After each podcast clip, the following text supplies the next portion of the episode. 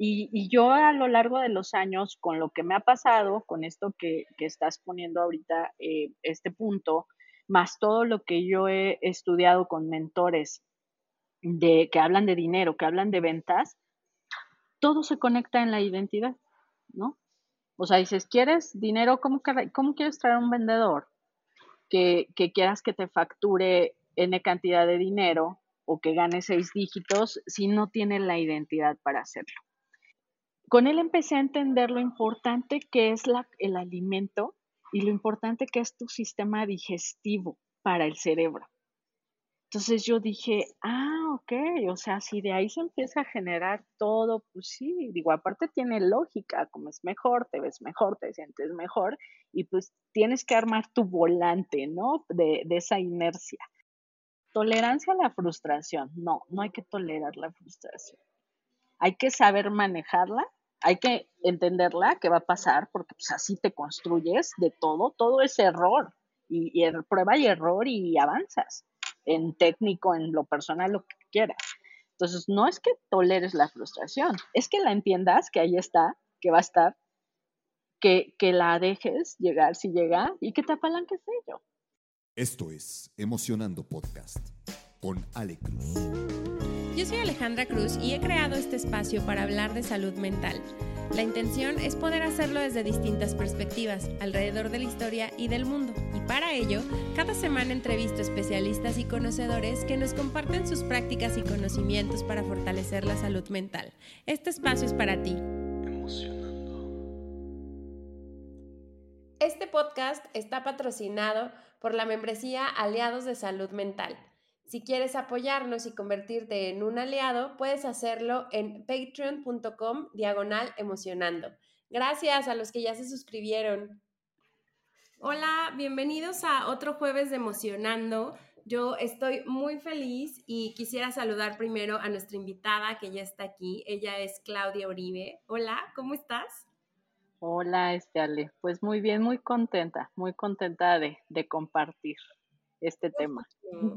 Muchas gracias, Clau, por estar aquí. Yo también estoy muy emocionada de tenerte. Y pues antes de empezar, les voy a platicar un poquito más a detalle. Claudia Uribe es una apasionada de la operación aduanera y cuenta con 20 años de experiencia en el área de importación como asesora independiente y en agencia aduanal y formadora. Ella es fundadora de la incubadora de estrategias en operación aduanera y este es un modelo de formación estructural, integral y acelerado basado en dos habilidades de poder y cinco básicas para convertirte en un estratega.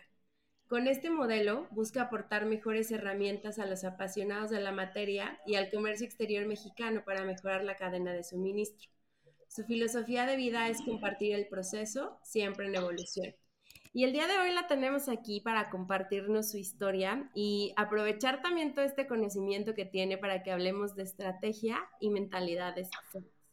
Entonces, Clau, por donde tú quieras empezar, nosotros ya listos y emocionados de poder escucharte. Ay, pues muchas gracias, Ale. Muchas, muchas gracias. De verdad, este para mí es un tema muy importante. Ahorita vamos a ver por qué. Y pues felicitarte este, eh, con, con, tu audiencia por la decisión que has tomado de vivir tu sueño y sobre todo en un tema tan importante. Eh, de hecho, eh, les comparto que pues así nos conocimos. Te viene una publicación en LinkedIn de que estabas publicando, que estabas dejando tu empleo, que tal vez para muchos sería una empresa pues de mucho interés, ¿verdad? Y eh, Gaby Mitri de Speaker, que también la conozco, vi que te comentó, entonces así, así te, así vi tu publicación y de verdad se me hace muy loable. Te felicito te felicito y, me encanta, me encanta el movimiento, me encanta tu, intención que tienes de, aportar sobre esto que es tan importante. Y justamente ahorita que decías, ¿no? O sea, mi modelo se oye, pues se oye muy técnico, se oye muy padre y todo, pero eh, lo importante de este modelo no es, la, no es en sí la teoría, sino es la mentalidad. Entonces, eh, iremos desarrollando ahorita en la plática eh, pero me gustaría empezar compartiendo por qué nace este modelo, ¿no? Eh, y, me encanta, me encanta hablar del tema de la salud mental sin el tabú, La verdad creo que el que estemos con estas problemáticas a este nivel es porque lo ocultamos, porque pensamos que es malo, ¿no? De hecho, este, ahorita en el preámbulo, ¿no? Hablábamos un poquito de vivir los personajes, los personajes equivocados. ¿Y eh, cómo comenzó esto? Y ahora sí que vámonos a sacar la artillería pesada, ¿verdad? Les, les, voy a compartir cuál fue mi experiencia en el tema de salud mental. Eh, yo actualmente tengo 49 años, ya, este, ya tengo de experiencia laboral, ya tengo, pues empecé a trabajar desde los 18 y en materia aduanera tengo 22 años de experiencia, pero pues si tú ves en retrospectiva mi vida profesional, pues he sido muy buena en mis trabajos, he tenido pues buena reputación de, de lo dedicada que soy, lo, lo, eficiente o lo inteligente, etcétera. He tenido el personaje de pues trabajas en empresas pues más o menos, te va bien, ¿no? Lo que a los ojos de, de los demás aparenta y pues sí, siempre con una, con una fama de, de tener una, un carácter pues fuerte, este, exigente, etcétera. Y pues en ese rol, pues de repente pues me, me, iba yo construyendo personajes que no me correspondían, ¿no? El, el ser la mujer fuerte, el que no necesitas ayuda, que siempre estás bien, que, que y, y empezamos a oír eh, siempre de nuestro círculo, ¿no? Oye, es que, ¿sabes que Me siento mal o siento esto. No, ay, tú, no, ¿cómo? Y, y desde la familia traemos eso, luego aplícale al trabajo, aplícale a la pareja y, y se va haciendo un círculo, ¿no? Un círculo vicioso. Entonces llegó un momento en el que yo tuve algunas situaciones pues muy fuertes en, en, mi vida y yo me acuerdo que yo le comentaba a mi pareja de ese entonces, ¿no? Le digo, ¿sabes qué? Siento como si estuviera yendo en una espiral hacia abajo y siento que no me puedo detener. Ya ese era el momento en el que yo sentía que algo, algo me estaba pasando. Y así seguí. Entonces después se, se presentan dos eh, situaciones muy fuertes en mi vida. Eh, me separó y aparte mi mamá se muere eh, con una diferencia de dos meses. Ese fue el detonante en mi vida cuando yo de plano viví lo que es la depresión, ¿no? entonces, si bien, mira esto, Ale, a veces dices, pues, ¿qué pasó si todo estaba bien? No es cierto.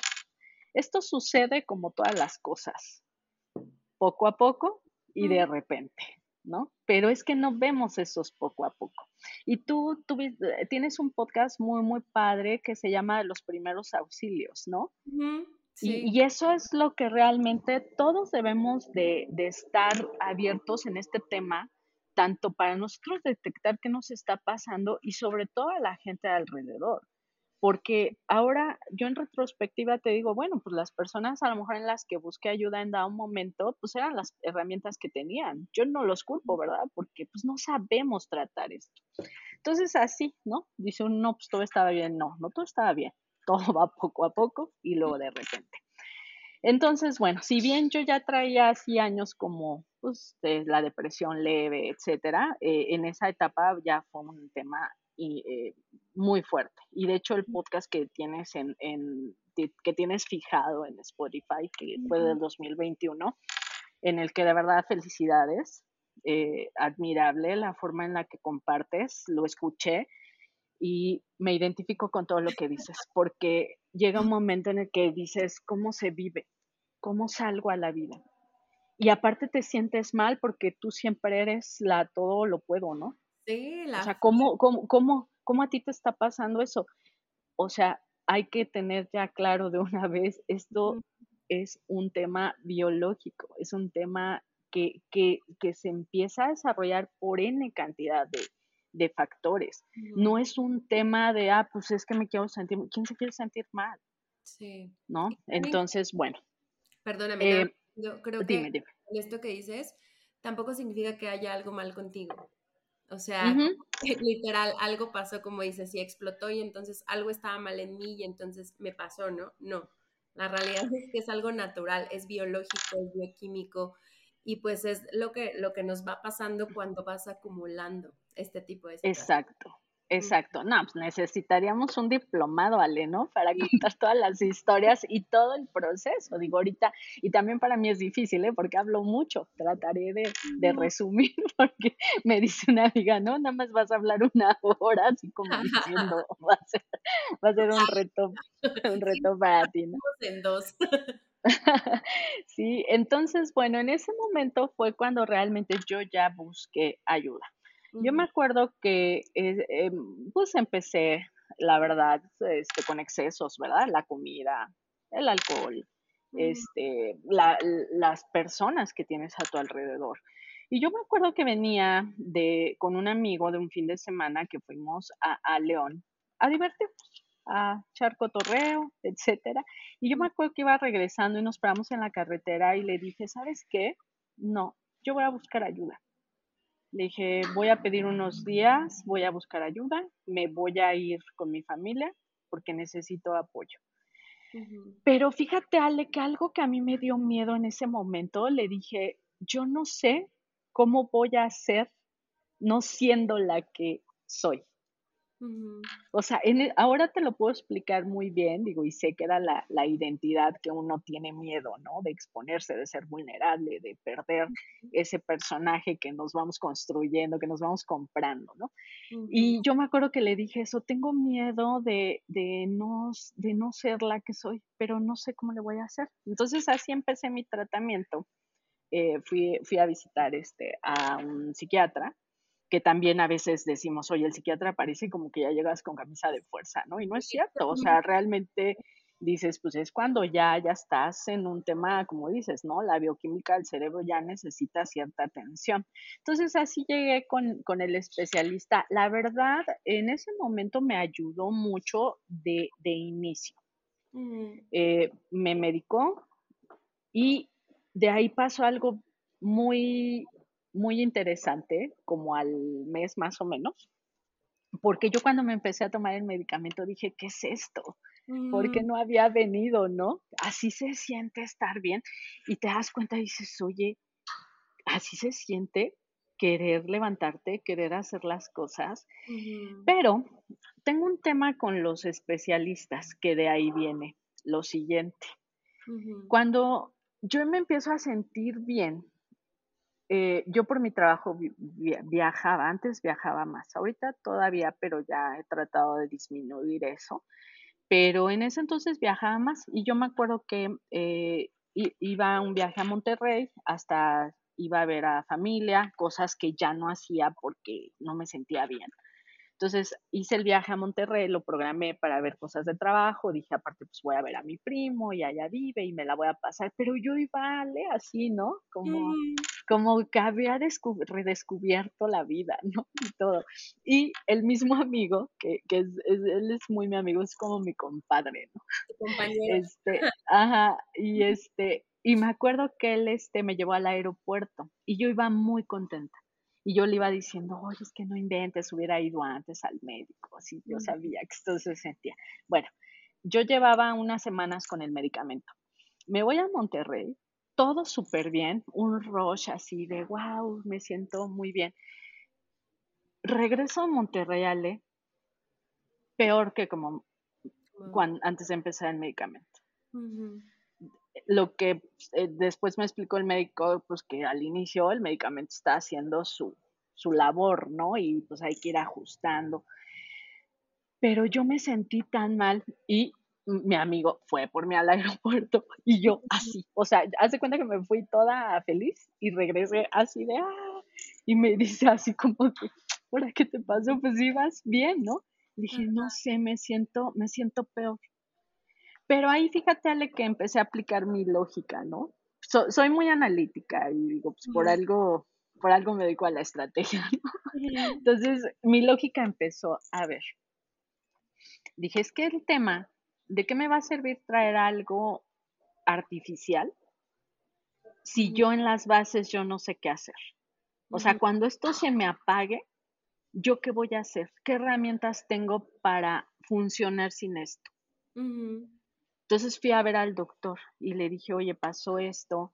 Y sí le pregunté, le digo, oye, ¿cómo va a estar este tema? ¿Cuánto tiempo voy a estar así? Me dice, pues entre un año año y medio, porque tenemos que ir viendo. Y yo dije, um, no, no. O sea, no dejé los medicamentos de golpe, pero ahí, Ale, yo creo que tomé la mejor decisión de mi vida, no solo de ir al médico, sino de realmente analizar que yo necesitaba un trabajo de más fondo, ¿no? O sea, no, no, este, no andar con medicamentos. Y fíjate que yo en ese momento leía y veía videos y todo, y, y, y te sientes mal porque tú dices, ¿cómo voy a estar tomando un medicamento? Porque tú dices, es que yo no puedo. Y también yo creo que eso hay que entenderlo muy bien. Hay veces que tú necesitas la ayuda y debes saber pedir ayuda y debes dejarte ayudar. Pero lo que yo sí quisiera compartir desde mi experiencia es que hay que estar conscientes que esto es un trabajo de fondo, que te va a demandar que no siempre va a ser cuesta arriba. Digo, hoy, cuatro o cinco años después de ese evento, yo te puedo decir que estoy muy bien, que no todos los días es fácil, ahorita entraré a eso, pero regreso al tema de cuál es mi punto con los especialistas cuando yo dije, no, yo necesito un trabajo de fondo, un trabajo que, que, yo no tenga que estar dependiendo de algo artificial y si algo se me mueve, yo sepa hacerle frente a las cosas. Entonces, regresé a la terapia, eh, empecé a tomar acción de cambiar mi constructo de pensamiento y empecé a ver muchos mentores eh, que te hablaban de, eh, por ejemplo, alguien que me encanta mucho, que es el doctor Mario Alonso Puch que es un doctor español, que es un gastro.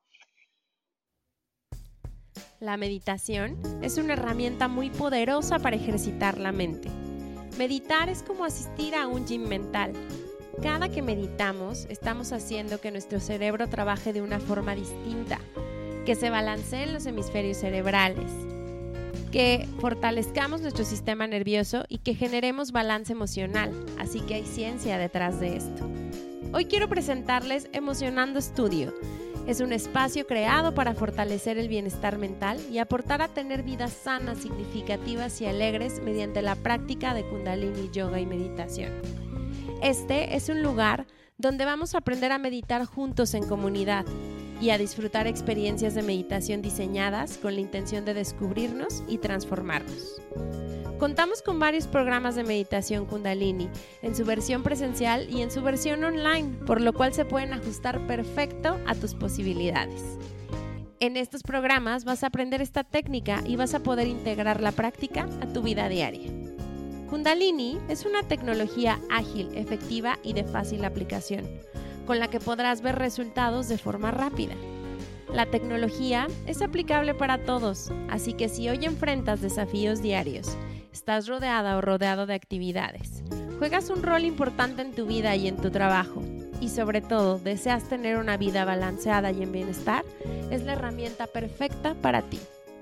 Cuidar de nuestra salud mental es una prioridad y la meditación kundalini es una herramienta poderosa que nos puede ayudar con esto.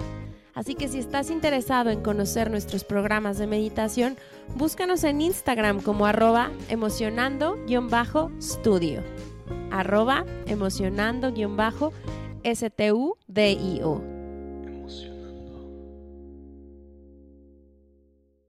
Con él empecé a entender lo importante que es la, el alimento y lo importante que es tu sistema digestivo para el cerebro. Entonces yo dije, ah, ok, o sea, si de ahí se empieza a generar todo, pues sí, digo, aparte tiene lógica, comes mejor, te ves mejor, te sientes mejor, y pues tienes que armar tu volante, ¿no? De, de esa inercia. Eh, y hay otra, otra este, doctora que también me gusta mucho, este, se llama Marian Rojas eh, Estapé. De hecho, ahorita estoy leyendo su libro que se llama Cómo, cómo hacer que te pasen cosas buenas. Entonces, yo me, yo me empecé a guiar, este, Ale, de especialistas, no de motivadores, de especialistas que, que yo oía eh, el funcionamiento de, de tu estómago, del cerebro, ¿no? Entonces dices, ok, esto, yo dije, no va a estar bueno, no, no va a estar fácil. Eh, seguir con los medicamentos, pero sí yo dije, oye, a ver, un, especialista, ¿por qué no? ¿Por qué no habla de un trabajo integral? O sea, nunca ah, te hablan de, oye, ¿cómo estás comiendo? te estás ayudando a tu vitamina B12, este, estás yendo a terapia, ya es el momento que vayas a terapia. La verdad, el psiquiatra con el que yo iba nunca me habló de estas cosas, ¿no? Entonces, bueno, en una de esas, este, ya cuando yo estaba, yo me sentí como más fuerte, con más información, porque ese es un tema conmigo, ¿no? A veces hasta yo me canso, todo lo tengo que entender, ¿no? Todo lo tengo que entender para hacer algo.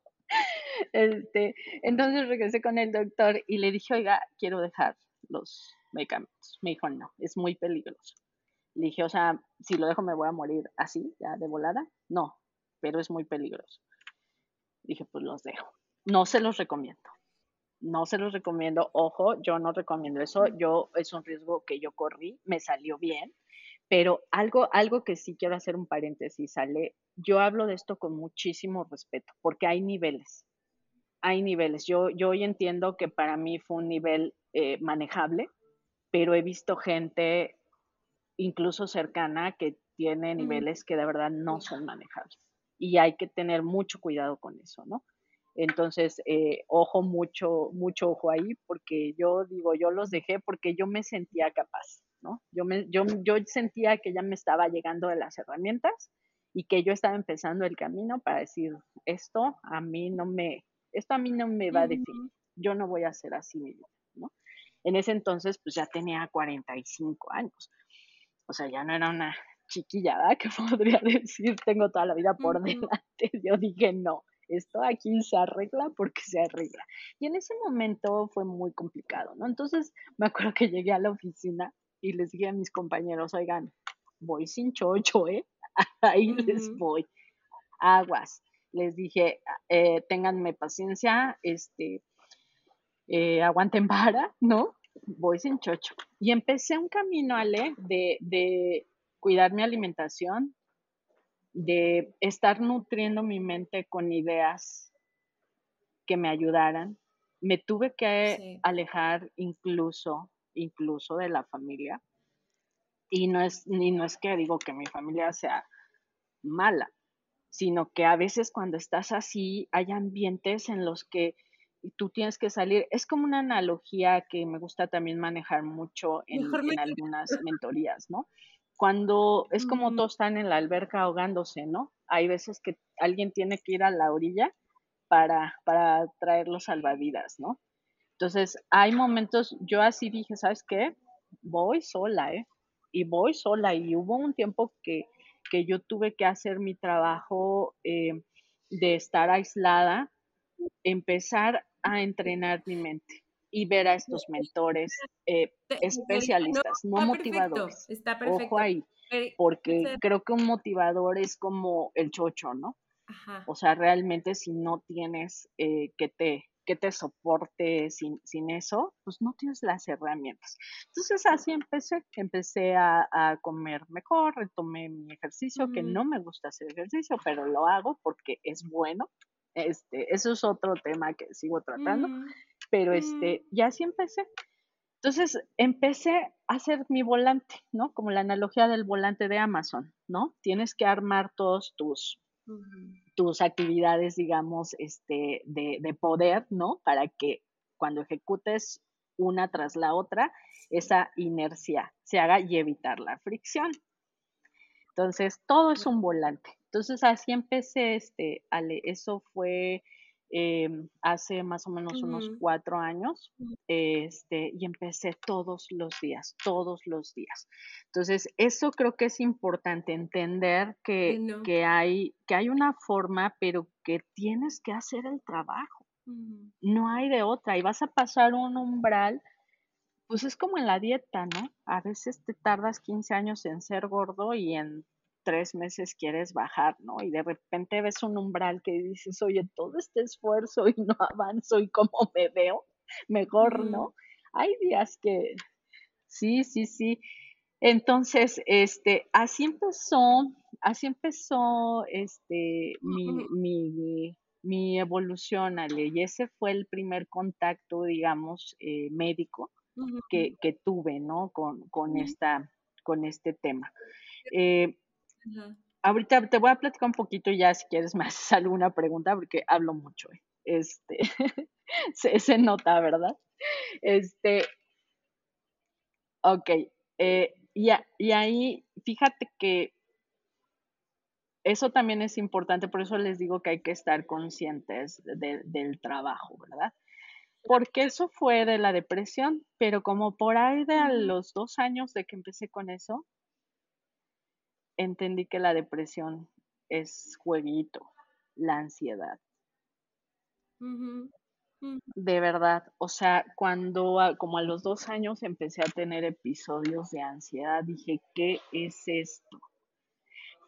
es, muy fuerte lo que te voy a decir, pero fue el primer momento de la vida que yo entendí por qué la gente se suicida. Sentir ansiedad es una cosa horrible, horrible. Yo me acuerdo que hay, hay, has visto la película de Soy leyenda, la de Will Smith, ¿no? Ya ves que cuando está bañando al perro en la tina, que de repente le suena el reloj de que ya viene la noche y él empieza así como, como a haz de cuenta, a mí me pasaba así en las noches. O sea, yo empezaba la noche y yo decía, me va a dar, me va a dar, ¿no? O sea, ya no quiero que llegue la noche porque me iba a dar. Mira, fíjate que yo no lo, eso ya no lo traté con, con un médico en sí, porque yo ya traía mucho trabajo, ¿no? De, de que yo, yo ya sabía que tenía que, qué acciones tenía que tomar y otra vez, ahora sí que es en YouTube, ¿no? este, eh, hay una este, doctora, eh, eh, bueno, tiene un movimiento que se llama Desansiedad, que se apellida es Cuevas, ¿no? No me acuerdo si es, es Angélica Cuevas, no me acuerdo del nombre, perdón.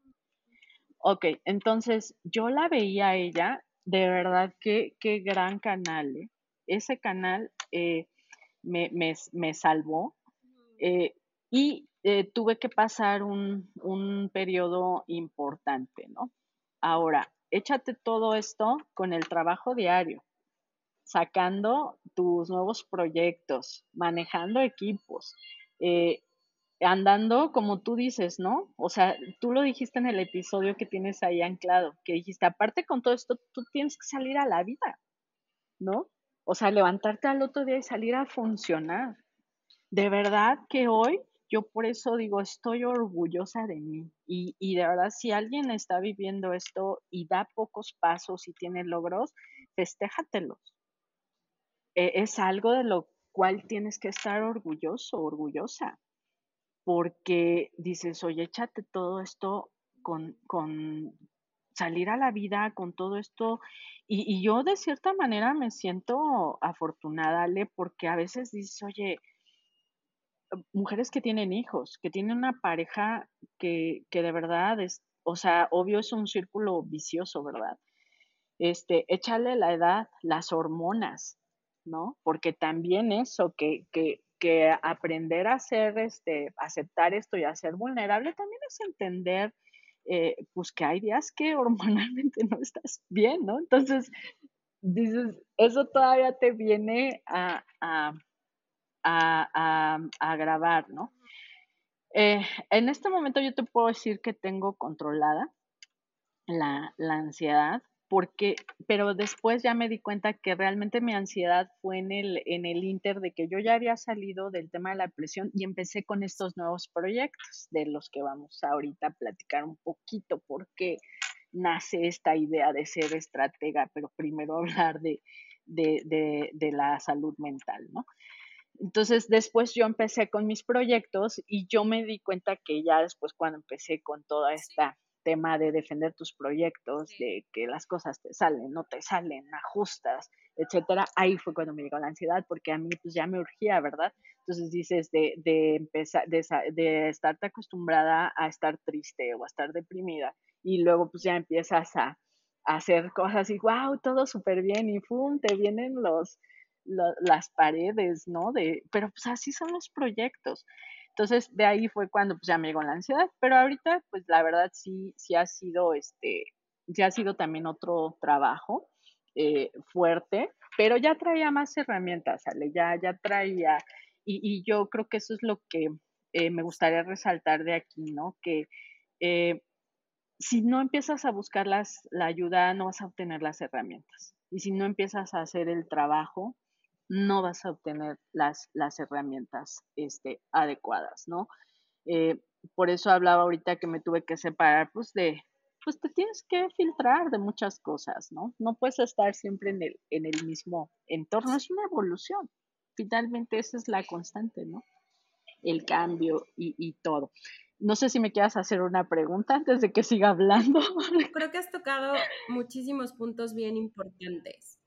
Eh, y me quiero meter a, a, un, a, dos en particular. Tú, tú decías, en los momentos más complejos de mi depresión vinieron cuando estaba esta pérdida de identidad, ¿no? Cuando ese personaje que había construido por años, de pronto me doy cuenta que es un personaje. Yo creo que esta es una de las crisis en la vida adulta que son más comunes. Justo cuando te cae el 20 de todo eso que hiciste y todo eso que mostrabas y todas esas etiquetas y esas máscaras y bla, pues no son reales. Y entonces es un punto de, ¿y entonces quién soy? O sea, ahí es donde entra nuestra parte existencial de, si ya no soy quien era, ¿quién soy? Y creo que aquí uno de los puntos importantes que, que al menos yo he aprendido es que todo el tiempo nos estamos reconstruyendo. Entonces, todo el tiempo estamos siendo distintos. Pero hay una diferencia importante entre la máscara y la verdadera persona, que si hoy, como decías, están sintiendo esa dualidad, vale la pena entrar a explorarse y a conocerse, porque ahí es donde va a estar la verdadera persona que al final pues está ahí evidente, sale, se da a notar, o sea, em, empieza, al verla, creo que empiezas a disminuir este sufrimiento de, ah, ok, entonces se vale que sea vulnerable, se vale que no siempre sea la fuerte, se vale que diga, ah, tal vez no iba a poder sola siempre, ¿no? O sea, no sé, como que cada quien ahí entra en lo suyo. Entonces, ese punto me pareció genial ahorita que lo pusieras en la, en la mesa, porque creo que sí es de los momentos son como esos duelos personales que se vuelven más críticos conforme vas creciendo, ¿no? Y creo que es independientemente de la edad en sí, la vida adulta tiene eso. Entonces, constantemente traemos estas pérdidas de identidad. Sí, fíjate que sí. Eh, hay, un punto que aquí había notado que me gusta mucho hablar, es la aceptación. La aceptación a ser vulnerable. Eh, de hecho, en mis modelos de ventas, porque mi área, digamos que eje, eh, son las ventas, es el área comercial. Eh, mi área de especialidad es este, eh, operación aduanera, ¿no? Mi área de función principal es el tema comercial, pero mi, creo que mi área de vida es la formación, es la transformación, ¿no?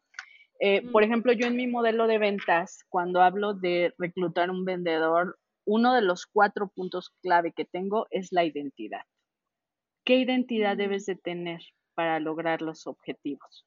¿No? Porque a veces dicen, oye, es que llega un vendedor y no es sostenible, ¿no? No es sostenible. Mm. Y, yo a lo largo de los años, con lo que me ha pasado, con esto que, estás poniendo ahorita, eh, este punto, más todo lo que yo he estudiado con mentores de, que hablan de dinero, que hablan de ventas, todo se conecta en la identidad, ¿no?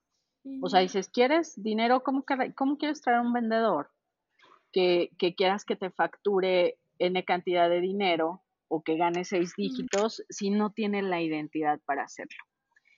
Y de ahí nace lo que es mi modelo, ¿no? Porque, exacto, ¿cuántos problemas podemos tener en el trabajo, Ale, por una interpretación personal?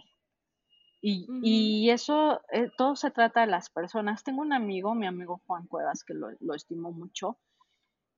Cuando yo empecé con estos modelos de decir, oye, pues, ¿cómo es la gente más estratégica? ¿Cómo, cómo son las empresas, no? Por ejemplo, tú, ¿no? Oye, ¿cómo es Alsea en cultura organizacional? O sea, técnicamente hablando, yo tenía mucha curiosidad de decir, oye, estas empresas, ¿cómo le hacen? A ver, quiero aprender. Y mi amigo, él ha trabajado en empresas incluso en el extranjero. ¿No? Grandes, buenas. Y yo me acuerdo que una vez me vi con él en Tijuana para comer y yo así como llegando casi a Disneylandia, ¿no? Oye, cuéntame, mm. Juan, cuéntame cómo es. Y me, se me queda viendo y al final, ya cuando acabo mi pregunta, me dice, claro, al final todo se trata de las personas. Y yo así de, oh, o sea, me dice, pues ¿de qué te sirve una cultura de una transnacional si todo se trata de las personas? Y siguió comiendo él muy tranquilo. Y yo dije, ah, ok. Entonces así es como yo he ido madurando mis modelos. Porque de repente me encargan un proyecto y me dicen, oye, quiero que la gente venda. Y voy. Yo digo, pues no es que no quieran, no tienen herramientas técnicas ni mentales. O sea, ¿por qué? Porque la gente, estamos en estas identidades, ¿no? O sea, ¿qué identidad juegas? ¿Qué personaje juegas? Luego ya, aparte, ¿qué identidad tienes? ¿Estás conectado con el dinero? ¿Estás conectado con el éxito? ¿Estás conectado con que te vaya bien? Y ve cómo nos lleva lo mismo, el tema mental. Ahorita, ahorita vamos a entrar ahí súper a detalle de este tema, pero, pero me, me encanta justo que lo hayamos iniciado a través de visualizar estos temas relacionados con la salud mental, porque también mencionabas, pensé al principio tomarme unos días, ¿no? Y a veces piensas que es algo que se va a resolver en unos días, pero la realidad es que se vuelve un proceso infinito. O sea, te escucho y escucho mucho, mucho de la historia. Ya, ya les he contado que a mí me ha tocado acompañar a, a, mi hija en todo esto y a veces me explica así literal lo que tú me dices. O sea, sé que tengo, y ella me decía mucho, sé que tengo que hacerlo por mí misma, ¿no? Y, y ese es el siguiente punto que quería tomar porque mí me parece que, como bien dices, los especialistas hacen lo suyo y lo hacen maravillosamente. Y que a veces es necesario ir con psiquiatra, que a veces es necesario ir a psicoterapia, que a veces es necesario integrar al nutriólogo, que a veces es necesario integrar al coach físico, inclusive hasta la parte espiritual y demás. Esto es como un gran conjunto. Pero también creo que es bien importante que cuando estás padeciendo un trastorno o estás acompañando a alguien en esto, estés muy abierto a escuchar la intuición. O sea, como que al final sabes, a mí ella muchas veces me ha dicho, en este periodo de mi vida vamos a parar la terapia. Y bueno, no sabes, son unos temas a discusión, ¿no? De por qué tal, tal, tal, ¿no? Y mucho me, me dice, porque quiero hacerlo por mí misma. Porque qué va a pasar el momento en el que yo ya no tenga esta muleta o no pueda acceder a esta muleta. O sea, necesito al final hacerme responsable de mí al 100%, ¿no? Y, ahí, ahí justo tú decías, es un riesgo que yo decidí correr, que la invitación no es a que corran el riesgo, más bien la invitación es a que estén bien pendientes y presentes de lo que les está pidiendo su cuerpo, su mente, su corazón en ese momento. O sea, el, el, tratamiento completo de salud mental es completo y a lo mejor a veces va a incluir meterle mucho a la dieta y a veces va a incluir meterle más al ejercicio, pero a veces tal vez no. A veces no puedes, no te da la energía para poder hacer lo que, lo que pensabas hacer de ejercicio. Entonces tal vez en ese momento se limita y te vas a otro, a otro lado, ¿no? A veces es más sesiones de terapia, a veces son menos sesiones, a veces descansas, a veces vas, vuelves, o sea, como que vas buscando lo de todos de todos lados y eso que eso que justo tú decías me parece importantísimo porque te escuchaste a ti y las personas que estaban a tu alrededor te dieron la confianza de que tú guiaras ese, ese camino. Y al final, mira, hoy cuatro años después, como dices, está regulado, está moderado, puedes hablar de esto, has podido irlo integrando a tu vida, porque al final el trastorno lo integras a tu vida. Exacto. Y vas caminando con eso, ¿no? Exacto, por eso te te ponía la palabra de aceptación. Imagínate todo esto si todos entendiéramos, tuviéramos la apertura de entenderlo, de estudiarlo. Esto no sería más fácil para todos, porque hay valientes que nos atrevemos a, hablarlo y a hacer algo. A mí me ha tocado incluso, por ejemplo, mi modelo de incubadora, este, pues a veces dices, hoy entran X número de personas y pues, muchas se echan para atrás, ¿no? Porque mi modelo no solo es exigente en el tema técnico, es exigente en el tema mental. O sea, yo no puedo formar una estratega primero si no sabe para qué lo quiere, ¿no? Si no trae las herramientas. Eh, entonces, como dices, ¿no? O sea, tu hija pues a veces te dice, oye, esto así, y, uno quiere eh, eh, meter a la gente desde tu necesidad, ¿no? No, ¿por qué está mal? ¿Por qué va a estar mal? ¿no? Yo apenas digo, oye, de repente me siento mal, oye, está mal, no, no está mal. Incluso yo a veces ya negocio conmigo muy bien, ¿no? O sea, ahorita tengo muchos proyectos, tengo mi trabajo, tengo el proyecto de mi marca, tengo mis modelos, estoy haciendo este varios proyectos bien importantes que ya voy a anunciar. Y hay veces que yo digo, hoy, hoy voy a descansar. ¿Por qué? Porque todos los medios, todo el entorno te mete la idea de que no, es que si quieres lograr, es que los mus, es que, es que ta, ta, ta, es que Bill Gates, es que estos no descansan. Pues está bien que ellos no descansen. Yo voy, yo voy, a, yo voy a descansar tres horas, no porque a mí ya me pasó. O sea, incluso a mis equipos, o sea, me dicen Miranda Presley, ¿no? La de El Diablo Viste al Amor. o sea, sí, también. De hecho, ahí tengo un podcast con, con Brenda, que fue la prima que formé. Este, ella es la que más me conoce, la que más me ha aguantado. Pero pues yo también he tenido que ir madurando todo esto, Ale, y creo que es la aceptación. O sea, la aceptación que a veces vas a estar vulnerable, que, que no tienes por qué ocultarlo, que te sientes mal. Y, y como dices, ¿no? O sea, hay gente que, que, que, te ayuda y voy un poquito al tema de las empresas, que ese, yo siempre tuve un tema muy, muy ríspido con el área de RH, ¿no? Porque pues dices, para empezar, pues como perfilas, ¿verdad? Pero ya cuando me empecé a meter con esto, dices, oye, pues si alguien te va a dar resultados o no, bueno, pues qué alcances tiene, ¿no? Esos son temas técnicos, ¿no? cómo lo integras, qué alcances tiene, ta, ta, ta. Oye, ¿y la salud mental? ¿No? Mm. O sea que te voy a contar una historia que en este momento ya la puedo contar porque ya entendí algo. Eh, cuando antes de tomar esa, esa decisión, yo fui a buscar a mi jefe, yo fui a hablar con mi jefe, porque yo ya no sabía qué hacer. Entonces yo lo fui a buscar, le pedí una cita, lo fui a buscar le dije, oye, ¿sabes qué? Me está pasando esto, ta, ta, ta, ta, ta, me siento así, siento que ya no. O sea, yo busqué ayuda con él. Cuando yo acabé de decirle esto, lo primero que me dijo, ¿y eso en qué afecta a los números de la empresa? O sea, imagínate yo con esa dolor, con ese mensaje. Con la vulnerabilidad, ¿no? Y fue lo primero que escuché. En su momento, y yo mucho tiempo estuve muy, pues muy dolida, ¿no? Y, y muy molesta. Hoy no entiendo, porque la gente finalmente con las herramientas que tiene, pues, pues te ayuda, ¿verdad? Te ayuda o no te ayuda. Pero para mí fue, para mí fue apalancarme y eso es algo que yo manejo mucho en mis modelos. Yo te enseño a apalancarte de la frustración, porque ¿qué dicen los currículums, no? Tú que te dedicas a RH, ¿no? Tolerancia a la frustración. No, no hay que tolerar la frustración. Hay que saber manejarla, hay que entenderla, que va a pasar, porque pues así te construyes de todo, todo es error. Y, er, prueba y error y avanzas en técnico, en lo personal, lo que quieras. Entonces, no es que toleres la frustración, es que la entiendas, que ahí está, que va a estar, que, que la dejes llegar si llega y que te apalanques de ello. ¿No? Finalmente, pues eso, eso es parte de. Entonces, este, eh, yo me apalanqué de eso, este, me apalanqué de eso y dije, bueno, pues me hubiera gustado encontrar aquí la ayuda, no la encontré, pues voy a ver y fue cuando dije, tengo que hacer algo, ¿no? Y empecé a buscar eh, la ayuda. Y hoy es cuando eh, pues le digo a la gente, no, pidan ayuda, o sea, se vale, se vale pedir ayuda y, ese, y esa es la, la aceptación, ¿no? Esto, esto es una realidad, Ale es una realidad.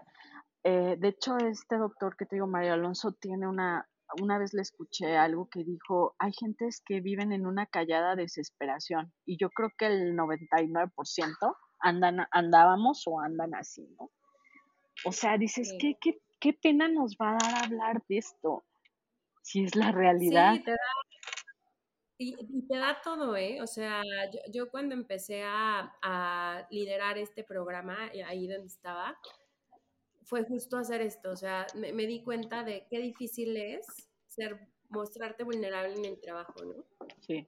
Porque en silencio o por independiente, las personas me decían, a mí también me pasa, yo también tomo medicamentos, tal, tal, tal. Estábamos en foros públicos era muy chistoso. O sea, yo sabía que yo era la primera que me tenía que aventar y de ahí iba a haber algunos que iban a, dar como continuidad. Como kamikaze, ¿no? Yo fui primero. Sí, sí, aventarse. Yo sabía que yo tenía que ser la primera, pues al final yo era la vocera, yo ya había transitado eso, yo ya había pasado esa pena. Grabar esos episodios para mí fue también, o sea, abrirme al mundo, ¿no? Pero ya tenía callo, por así decirlo. Sí. Y, y una vez que fue avanzando, fíjate que el efecto que se genera es bien bonito, porque las personas empiezan a verse como personas. Sí. Y entonces ahí es donde creo que uno de los retos más grandes de las empresas de RH o en general de los líderes, porque en este caso a lo mejor la respuesta que te dio tu jefe era la que tenía en ese momento, pero seguro para ti fue, pues aquí importan los números, no sí, yo. Sí, sí, sí, una bomba.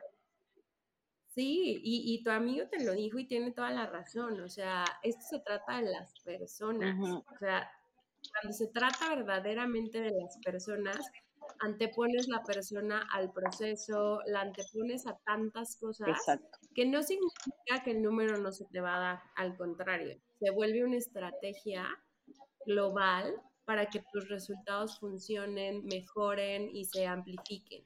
Sea, cuando es un verdadero lugar donde se cuida la gente, se trata de eso, pero se ve en todo, en la narrativa, en las acciones, en las maneras, en los cuidados, en las formas, en la cultura, en la mentalidad, se ve en absolutamente todo. Claro, ahora yo creo aquí, Ale, que el gran reto para las empresas a través de las personas que están encargadas de eso es realmente vivir la empatía. En mis modelos yo hablo mucho de la empatía, pero la empatía, lo importante es que la empatía se vive. La empatía no la puedes fingir.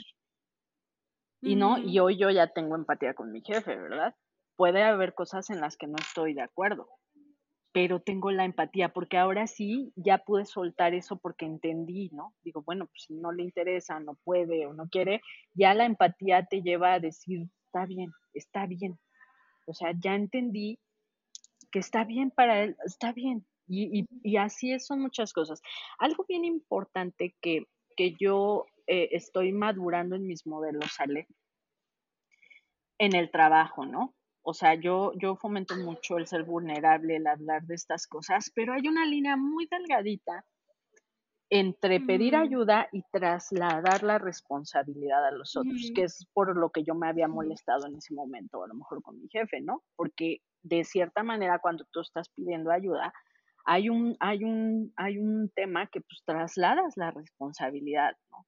O sea, no es que todo el tiempo, debes de entender que no es que todo el tiempo la gente esté tolerando que le hables a las dos de la mañana o que estés llorando todo el día. Por eso te decía que hay niveles, ¿no? Esto es muy, muy complejo, ¿no? Hay mucho de, de, de que hablar aquí y, y hay N cantidad de casos, ¿no? Vuelvo a decir lo mismo, esto para mí es con un gran respeto y entendiendo que mi historia es muy particular, ¿verdad? No, no, no podemos poner todo igual. Pero hay una línea muy delgadita entre pedir ayuda y, querer trasladar tus, tus problemas a la gente, ¿no? O que la gente te los resuelva. Creo que esa es una, es una línea muy delgada. Y eh, fíjate que de hecho una de las conferencias que he dado eh, se llama Al final todo se trata de personas. Y le dije a mi amigo, ¿no? Voy a usar ahí la frase. Este, ¿Por qué? Porque fíjate que eh, hay, pues tú sabes, ¿no? Hay empresas que son best place to work, pero pues cuando te pones a hablar con la gente, pues parece que no. Sí, sí, sí. Y me invitaron a dar una conferencia de, oye, es que fíjate que vemos a la gente así, ta, ta, ta. Y yo dije, wow.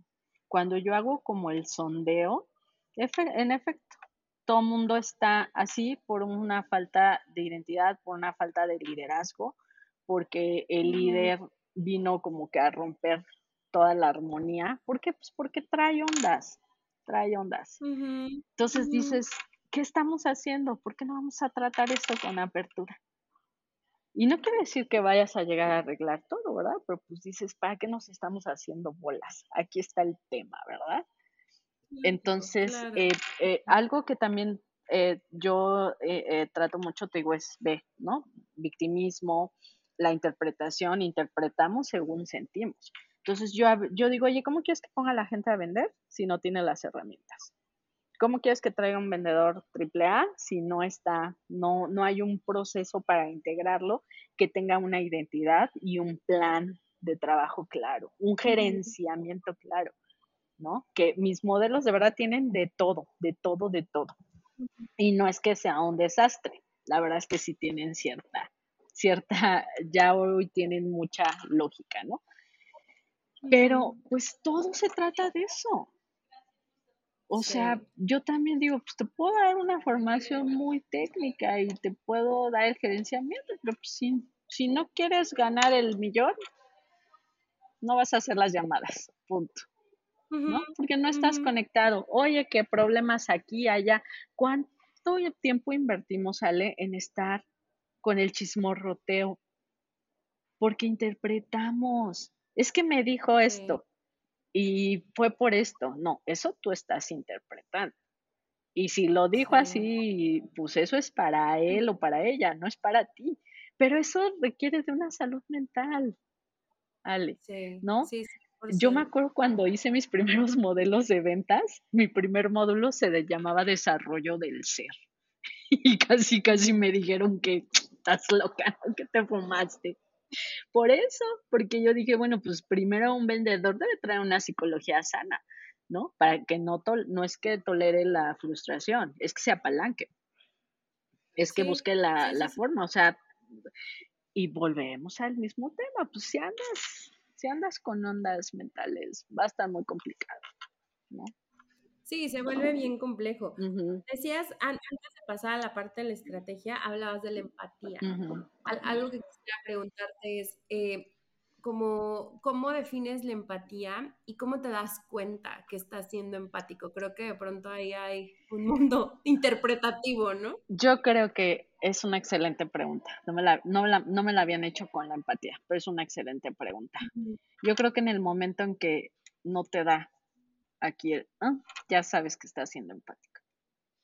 En el momento en que tú tienes que trabajar mucho y darte muchos diálogos de convencimiento porque aquí algo te está dando, no es real empatía.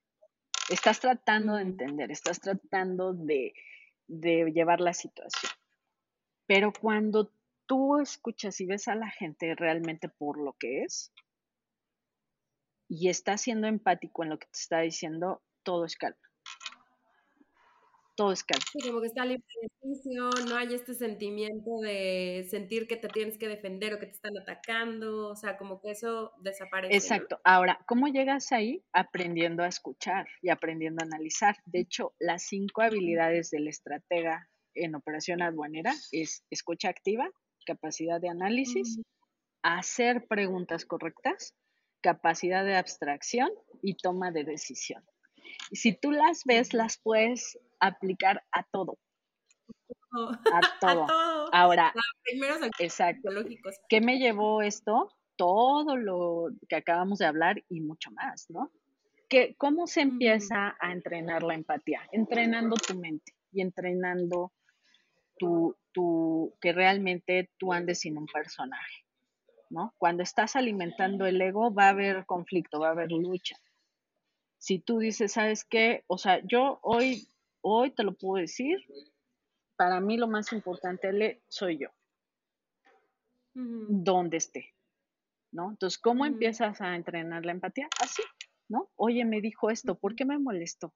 A ver, ¿qué estoy interpretando? ¿Qué escuché? Analizas, haces preguntas, te abstraes, ¿no? Te tienes que abstraer de todo lo que ya traes conocido, todo tu constructo, y tomas una decisión. ¿no? Entonces... Eh, Al final regresas a verlo, pero desde ti, no desde el otro. Exacto. Entonces, bueno, oye, a ver, soy un número, no te compras esa idea. Desde su punto, sí, sí. Tienes razón. Está bien o mal, eso es otra cosa. Eso es lo que tú vas a interpretar, qué vas a tomar de la situación. Entonces, eh, eh, respondiendo a tu pregunta, yo creo que así la empiezas a entrenar y sabes que ya la vives cuando ya no hay una batalla en ti de, darle la respuesta a la situación, de no, me voy a calmar. No, pero mira, ¿no? Porque tienes que pasar por eso, ¿no? De, no, no, mira, no me voy a enojar porque tiene la razón. Este, cuando estás en eso, todavía estás entrenando la empatía. Pero en el momento en que ya dices, no, pues mira, sí, hay situaciones que te molestan y ya dices, está bien. O sea, ya tienes que pasar ese proceso, pero ya es mucho más fácil, ya llegas a la calma muy rápido. Fíjate que hablando de la plenitud en una conferencia me preguntaron, ¿no? Me dicen, oye, ¿y tú ya la vives? Y yo, pues sí, si no, no estuviera aquí, ¿no? Y me dicen, ¿y cómo sabes? Porque en el momento que yo cierro la puerta, yo soy la misma persona y mi mente es la misma.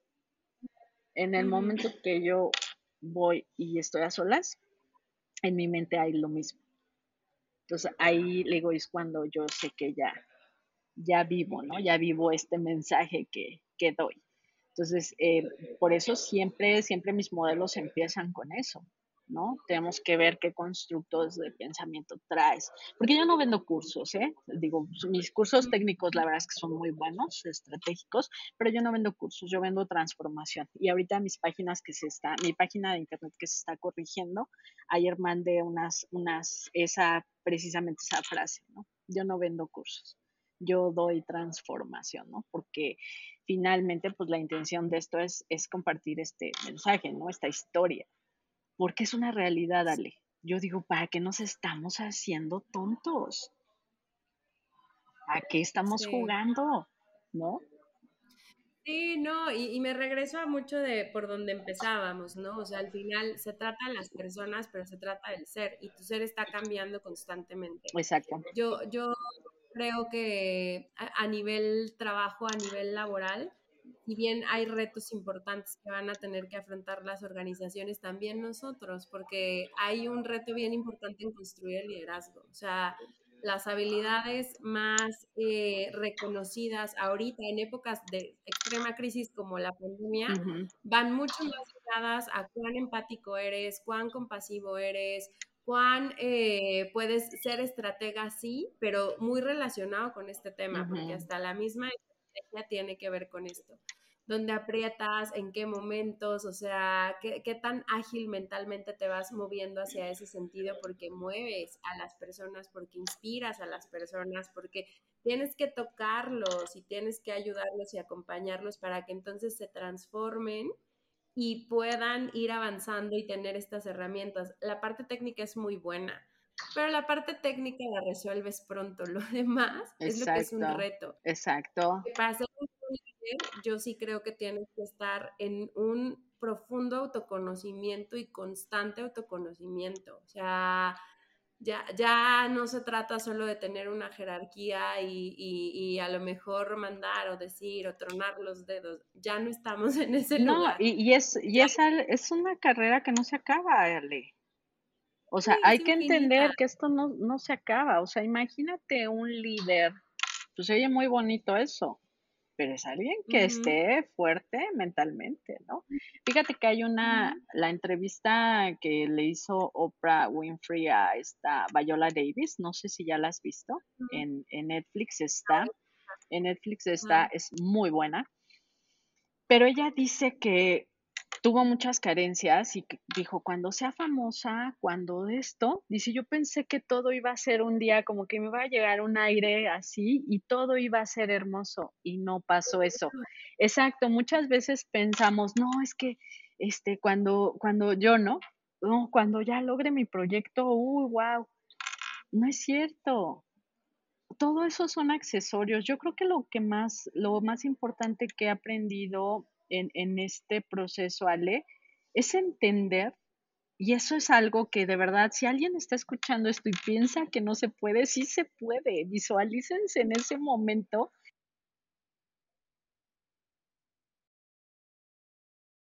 Mira, yo creo que lo que más, más eh, les comparto esto para quien vea lejos ese camino, si llega el momento en el que tú dices todo lo externo son accesorios. Lo más importante soy yo, ¿no? O sea, eh, todo de, oye, el carro, el trabajo, el reconocimiento, el proyecto, la marca. Yo hoy tengo muy consciente que estoy armando mi marca, pero eso no me define. Eso es lo que hago profesionalmente. ¿no? Y a veces decía, no, es que no puedo, no puedo parar, no puedo parar porque ya dije que iba a hacer esto y luego qué va a pensar la gente y si no me sale y, y es que este tiene más seguidores y, o sea, ya pasé también por todo eso. Entonces, cuando tú estás en paz contigo, estás tranquilo, ya te das cuenta que todo eso son accesorios. O sea, esto es un juego. Hay un, un cuate que se llama Pablo Sánchez que me encanta y me encanta su filosofía, él pues ya es millonario, pero dice, hay juegos que tienes que ganar rápido para jugar los que sí te gustan. Y él quiso ganar el juego del dinero rápido para jugar los juegos que a él le gustan. Y se me hace bien padre, porque digo, en este mundo estructurado, Ale, así es esto. Esto es un juego. Y a veces ve cómo empezamos, ¿no? Por jugar un jueguito que no entiendes que es un juego te empiezas a formar el personaje y ve a dónde llegamos, ¿no? De ahí partió la, la charla. Eh, a veces, ah, y acabo de ver esa analogía, nada más que no la tengo muy bien procesada, pero yo a veces le dije a una amiga, yo siento como que me fui corriendo así y llegué así, como que me fui en círculo y llegué al mismo lugar, solo que con un montón de herramientas. Y yo creo que es una analogía bien padre como para entender, ¿sabes qué? Regrese a mí. Regrese a mí. ¿no? Con otras herramientas. O sea, te vas buscando respuestas en, un montón de cosas y dices ahí, o sea, como que hay herramientas, pero pues no hay nada más. O sea, tú, tú eres lo, más importante, ¿no?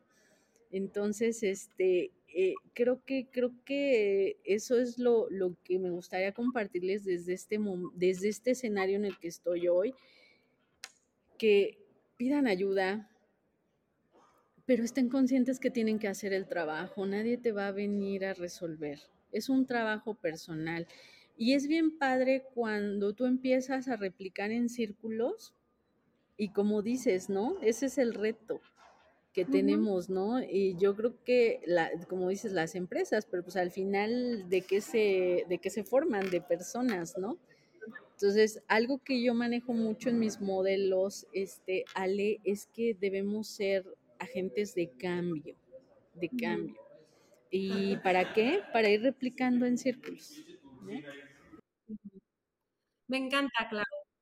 Me, me encanta que este tema de, de la mentalidad de lo mismo, porque creo que juega en la eh, ya no solo, como decíamos hace ratito, se trata de, de la parte técnica y entonces quién sabe más y qué estrategias de venta tienes más, se trata mucho más de las personas. Eh, yo he escuchado mucho últimamente también estos temas de venta, de vender sin, sin vender. A veces compras por la persona más allá que, que el producto, ¿no? Entonces, creo que en esta parte se me hace súper valioso y qué bueno que cada vez esté habiendo más profesionales que estén enseñando maneras para que las personas podamos voltear a vernos a nosotros y entonces llevarnos semillitas para ir construyendo este camino, porque como bien dice, se vuelve también infinito la parte del desarrollo personal, autodesarrollo e inclusive el profesional, pues es algo a lo que le tenemos que estar metiendo a la canasta año con año y estar buscando ahí a los profesionales que puedan Fíjate que eso que, que, dices, pues técnicamente es muy conocido, ¿no? Dices, compras a la, a la persona. Entonces, eh, para mí, la, la, visión que tengo en este momento, pues es eso, formar, formar vendedores que, ay, perdón, ¿eh? no le bajé, perdón, formar vendedores que, que estén en esa línea, ¿no? Que realmente eh, tengan un plan de carrera, que hagan lo que hacen porque realmente, pues sí, quieren ganar dinero y es hacer un negocio, este, pues redondo, ¿verdad? O sea, eh, se oye muy de cliché, ¿no? El ganar, ganar. A mí como vendedora esa frase siempre me chocaba, pero ahora ya la entiendo, ¿no? Porque tiene un fondo. O sea, dices, realmente pues sí es ganar, ganar, pero en otro sentido, ¿no? Eh, este, sí es, es, es, es, un, es un gran, gran reto el cambiar todo, todo, todo esto que ya está muy, muy este, conocido, ¿no, Ale? Y, y pues sí, en, en eso ando, fíjate, de eso van construyéndose mis, mis modelos. Qué padre, Clau. Pues qué, gusto tenerte por acá. Quiero respetar también mucho tu, tiempo, eh, justo hacia el, el, cierre, y porque si nos quedamos con igual podemos grabar para profundizar más, pero sí me gustaría compartir Sí, sí, claro, este Ale, no, pues muchas, muchas gracias. Y te digo, esto la verdad es que apenas comienza, ¿no? Para mí todavía viene un camino importante porque todo lo que hago a partir de este cambio es mi misión de vida, ¿no? O sea, realmente todo lo que hago es con, con, la convicción. De hecho, hace poco mm, por LinkedIn me estuvieron buscando mucho para una posición y es bien padre a estas alturas decir, no, me estuvo buscando un headhunter y, cuando hablé con él me dice, oye, es que pues, te estaba buscando y todo. Le digo, mira, ¿sabes qué? Yo no estoy buscando ahorita algo. Le digo, pero en ese caso a mí lo que primero me gustaría hablar es con la persona dueña de la empresa o tomadora de decisión. Porque a mí me gustaría mucho participar realmente con quien tenga una visión clara, ¿no? O sea, claro, o sea, ¿qué quieres? O sea, realmente dar el número, hacer el negocio o realmente, porque él me hablaba de una evolución, ¿no? Porque le gustaba mi perfil, porque estaban buscando a alguien que les ayudara como a evolucionar, ¿no? Dije, pues primero habría que entender si realmente ese tomador de decisión lo quiere, ¿no? Porque esto es, es otra cosa. Entonces, bueno, ¿a qué voy con el ejemplo este, Ale? Que pues eso creo que es como, como mi mayor eh, logro, ¿no? La congruencia, ¿no? De decir, yo no quiero pues nada más participar porque, por sí o por el ingreso, sino realmente cuál es el, cuál es la misión, ¿no? Entonces sí, este, no, pues te agradezco mucho, te agradezco mucho de verdad, que, qué gran tema eh, eh, y tan, tan me parece congruente que pues ni miedo me da hablar de esto, ¿no? Cualquiera diría, oye, ¿cómo no? O sea, ¿cómo voy? Te puede ser contraproducente. Yo creo que es un filtro. Yo creo que es un filtro porque esa es la forma en la que mi marca, mi servicio eh, se comunica y quien realmente quien lo necesite es, sabe lo que hay, ¿no? Entonces, no, yo no lo veo como un riesgo, yo lo veo como una muy buena apuesta, este, Ale, y de verdad te deseo todo, todo el éxito. Eh, es muy valiente lo, que haces eh, y, en lo que yo te puedo ayudar, pues yo, yo sigo a la orden. Pues en LinkedIn me encuentran así con mi nombre, Claudia Uribe Padilla. En Instagram estoy como Claudia Uribe, todo junto, Claudia Uribe, E-O-A. Este, así estoy. Y pues son en las redes en las que más tengo eh, este actividad. Ahorita le estoy metiendo un poco más a LinkedIn. Este, y pues ahí estoy publicando muchas frases que están ahí. Realmente, pues ahora que ya platicamos, ya viste que en efecto las vivo. Yo no le doy copy-paste a nada, ni a mis frases, ni en mis cursos. Realmente es algo que, que yo vivo y lo tengo súper interiorizado, lo tengo yo vivido. Antes de compartir algo, yo lo tengo que haber este, probado, ¿no? Y, y vivido.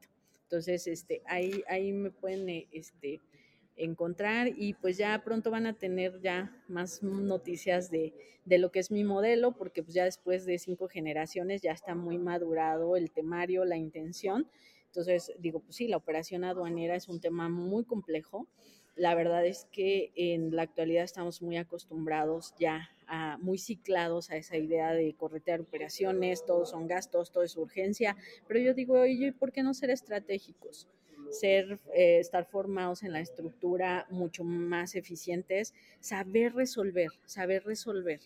O sea, ves, hay muchos problemas en la operación aduanera que son temas de análisis, son temas de prevención, de resolver, pero no somos estratégicos, ¿no? Nos conformamos en ir a una actualización nada más por el, la foto del Instagram, pues es que haces con ello, cómo lo aplicas, cómo le sacas un beneficio.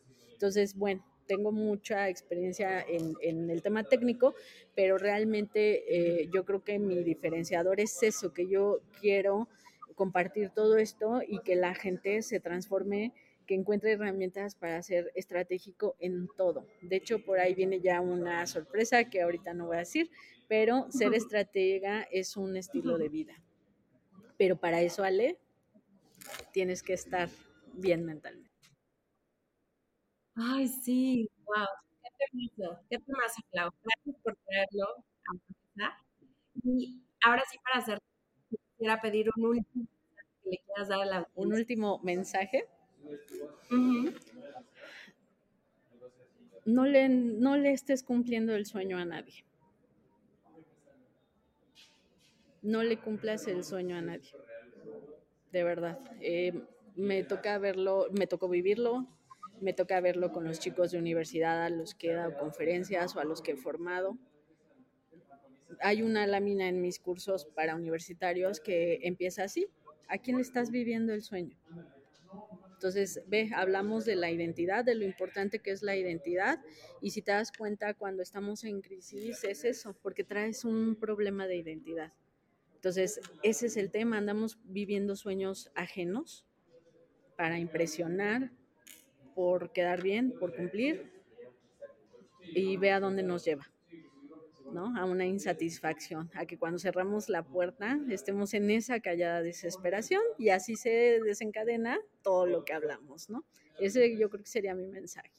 Y, y exacto, o sea, no le vivan. Y si estás buscando la ayuda, visualízate, visualízate, sabes que no va a ser fácil, pero visualízate la persona que vas a ser cuando cuando pases eso y cuando te construyas, te construyas en, en, esa persona que te gustaría hacer estar bien y todo. Pero primero hay que vivir el, el, el sueño propio. Ay, Clau, muchas gracias por todo, por la información que nos diste, por todos estos. Yo creo que hay información aquí de, de valor que gustaría conocerte y, que coincidamos ha sido una gran también. Este, gracias por compartir historia, porque creo que desde ahí es donde estamos compartiendo.